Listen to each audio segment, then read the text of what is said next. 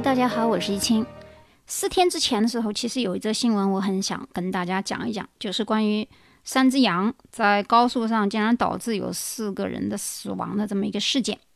想讲这个事件之前呢，那天刚好我在写《白夜追凶》的意大利版。和权力的有局部你所不懂的西方文化，后来想想还是要录一下，因为这个切实关系到，如果在高速公路上没有一个正确的措施的话，可能会送命。所以，我们先把这个事件的前因后果先分析一下。它是在中国发生的，在京哈高速秦皇岛境内，因为三只羊突然窜到那个高速公路上，有一辆这个行驶在快车道上的轿车躲闪不及，撞上了其中。一只羊，然后呢就刹车了，几乎是停的。而轿车后面的两辆轿车呢避让不及，导致了三辆车追尾。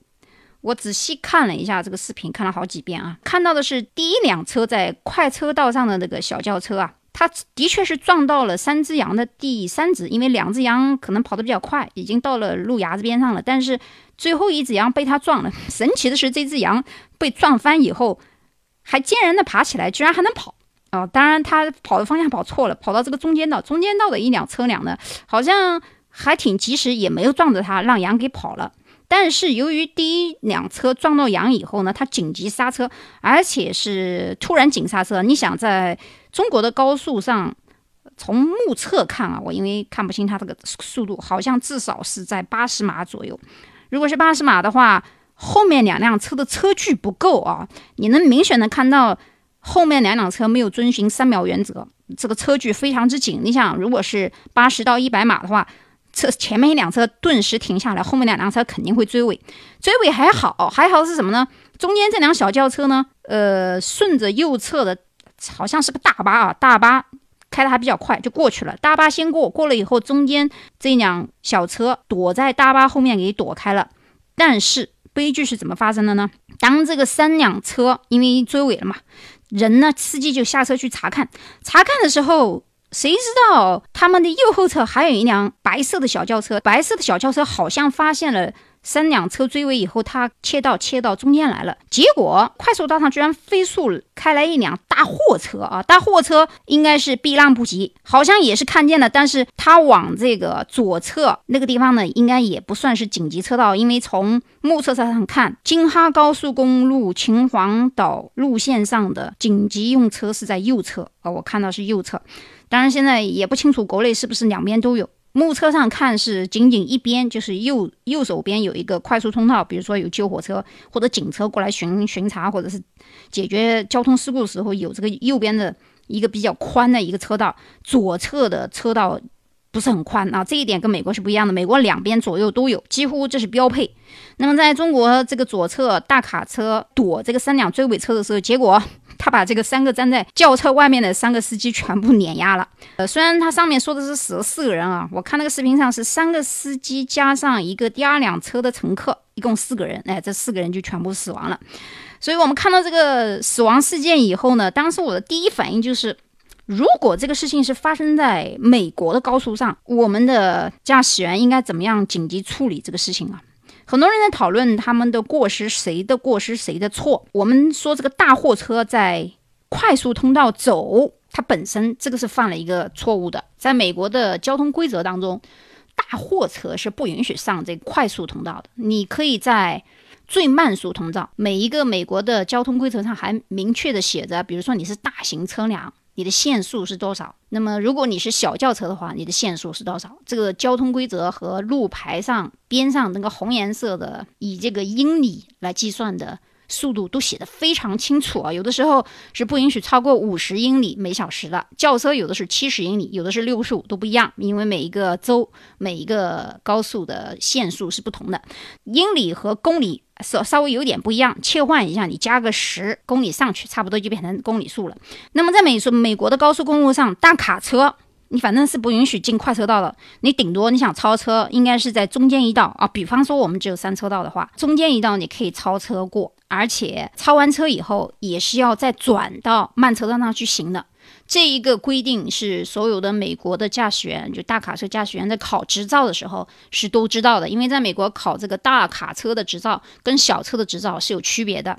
所以我不清楚国内是不是也这么规定的。按照道理讲，应该是大货车也不允许上这个快速通道。所以它的错误在于这里。问题第一点是它不应该上快速超车道。它如果是在右侧的话，这个惨案不会发生。第二，前面的三个追尾的司机有没有错误呢？因为我看的是视频啊，也没有看这个记者在文字里面说他们有没有打这个闪闪灯，就是这个一闪一闪的灯。一般在美国的高速公路上，如果你临时停车的话，是一定要打那个黄闪灯的，代表你在停车。不知道你是在呃 charge 你的这个 battery，就有的时候人家电池没有电池了，或者说你累了，你想休息一下，到边上去休息啊，这也是临时停车也是可以的紧急情况。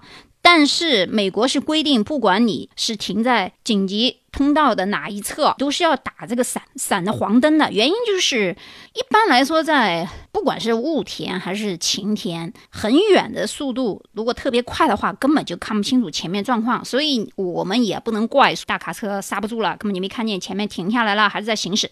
不管是行驶还是停止状态，其实看的不是那么清楚。那么这两个原因，我们分析完以后，我们就知道谁是错方。但这个错方的原因，主要纠结的是谁是最大错呢？就是关于这个停车在高速公路上突然急刹车的问题。实际上，那个三个追尾的车的第一辆驾驶员啊，他有大过。原因是什么呢？他不是那个特别大的羊啊，又不是马、骆驼，或者是大象，或者是犀牛，或者是马。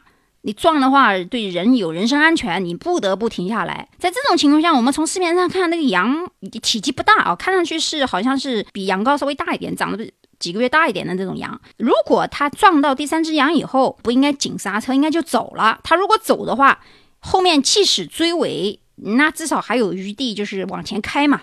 如果它不紧急突然刹车，而是撞上去往前走，实际上它的过错就没有那么大。那么，在美国，如果遇到这样的情况，你应该怎么做呢？实际上，在美国有两个发生原因是不同的。首先，第一个，美国高速公路上肯定不可能有羊通过的。首先是，即使是有牧羊的牧场或者是马场，美国是有栅栏的，就是这个动物一般是不可能到这个高速公路上，尤其是这种洲际或者是省际的这种高速的公路上，不可能有羊或者马的。美国什么地方有羊或者马呢？一般在山区或者是这个印第安区，它上面有一个 logo 画的很清楚，说这个地方有 deer，还是说有 horse 马呢，或者是鹿呢？它写的很清楚，这个地方是有人在遛马的，或者是马场。那你在开车的时候稍微注意一下。而且美国的车距跟车距之间，如果是在山路上，不会开那么快，所以。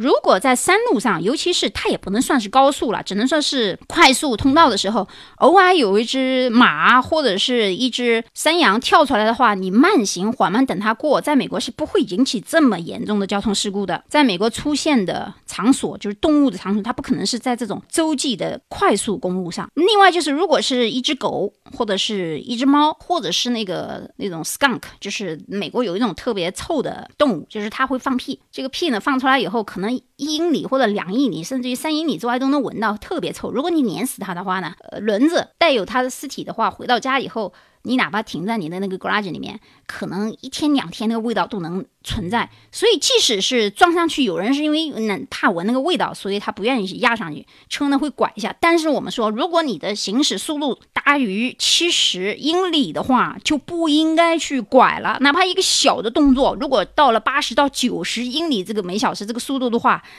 我有一次我看见前面有一只小的动物，我也没看清，因为速度太快，那就撞上去了。就是要撞上去，有的时候你撞上去都比你紧急刹车要安全，因为这种小动物不至于给你带来生命危险。你又不是在阿拉斯加遇见那个麋鹿，那么大一个家伙，你不停也也得停。马也是如此，呃，那种东西也不可能出现在这种高速的公路上，都是那种呃，相当于 local 的小的街道上可能会有这样的动物。所以，在美国，如果你是在高速公路上遇到什么突然窜窜出来的一个小的野猫或者是狗或者是动物的话，建议你撞上去，而不是紧急刹车。那肯定是不能紧急刹车，因为你要想到，你紧急刹车了，后面人也不知道发生什么情况，他肯定要撞上你啊。另外还有一种情况，就是在美国前面有一个中型的卡车啊，就是那种 truck，我说的皮卡，它里面可能放了一些乱七八糟的什么搬家的工具，或者是呃稻草，有的人运的那个马粪，还有那比较危险的玻璃等等，那你要注意了，一定要注意。我我吃过一次亏啊，我有一次。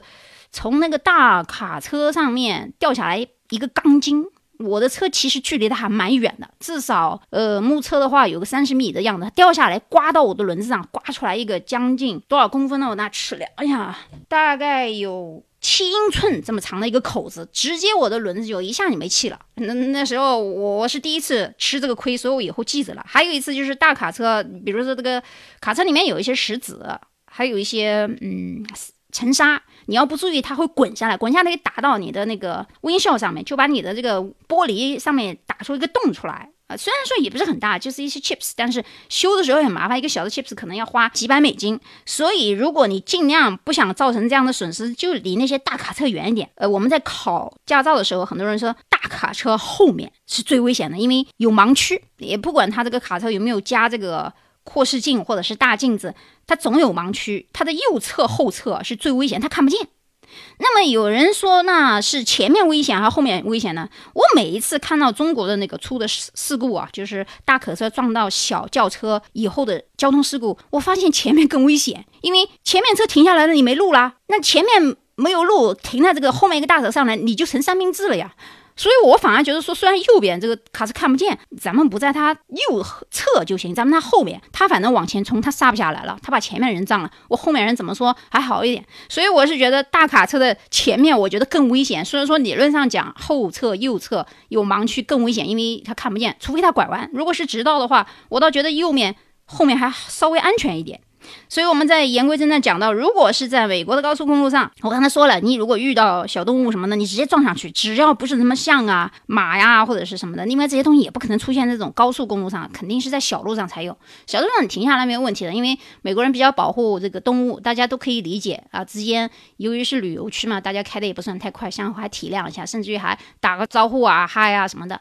但是还有一次，比如说夜间行行走啊，你这夜间行驶的时候视力没有那么好，或者说。你白天没有什么问题，可是有的人到了晚上的时候有夜盲症，根本就看不清楚。有时候就凭感觉，咣当一声，你都不知道撞什么东西。有一次晚上我在开车的时候，速度太快了，大概我开到九十英里左右。每小时其实是超速了，但是因为前后没什么警察，所以开得快了一点。就有一个非常危险的动作，就是我是下意识的跟着前面的卡车拐了一个很小的弯，因为他好像在躲什么东西，我也没看清楚。我想他躲一下，我也躲一下，果然是一个铁的轱辘。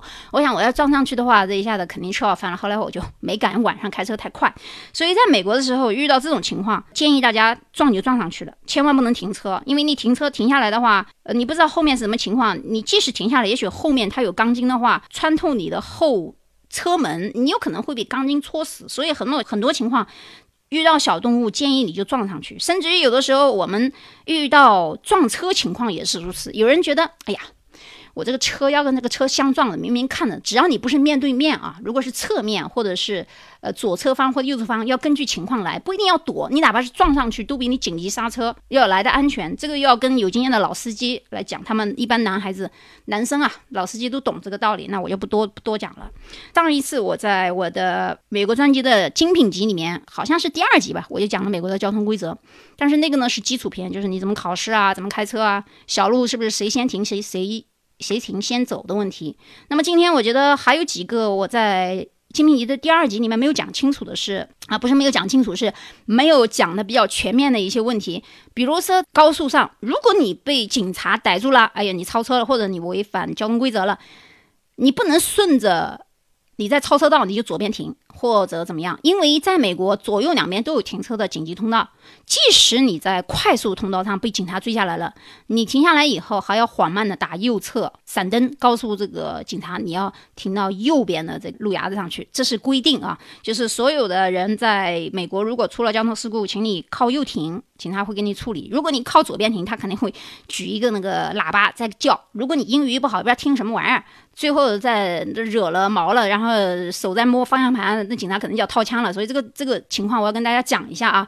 另外第二个情况就是我们之前讲过，停车不要停那个 reserve，因为这个罚起来很贵。另外在山坡上，在山坡上的时候，你停好车以后，轱辘要顺着这个上坡你停的是左边还是右边？根据这个把打一个方向盘。原因就是坡度，即使是静止状态的话，有的时候车会往后倒。所以呢，在美国它有一个很细节的规定，就是这个车轮子停完以后，在上坡的时候，尤其是山坡上是要打一下啊，停下来以后打一个弯。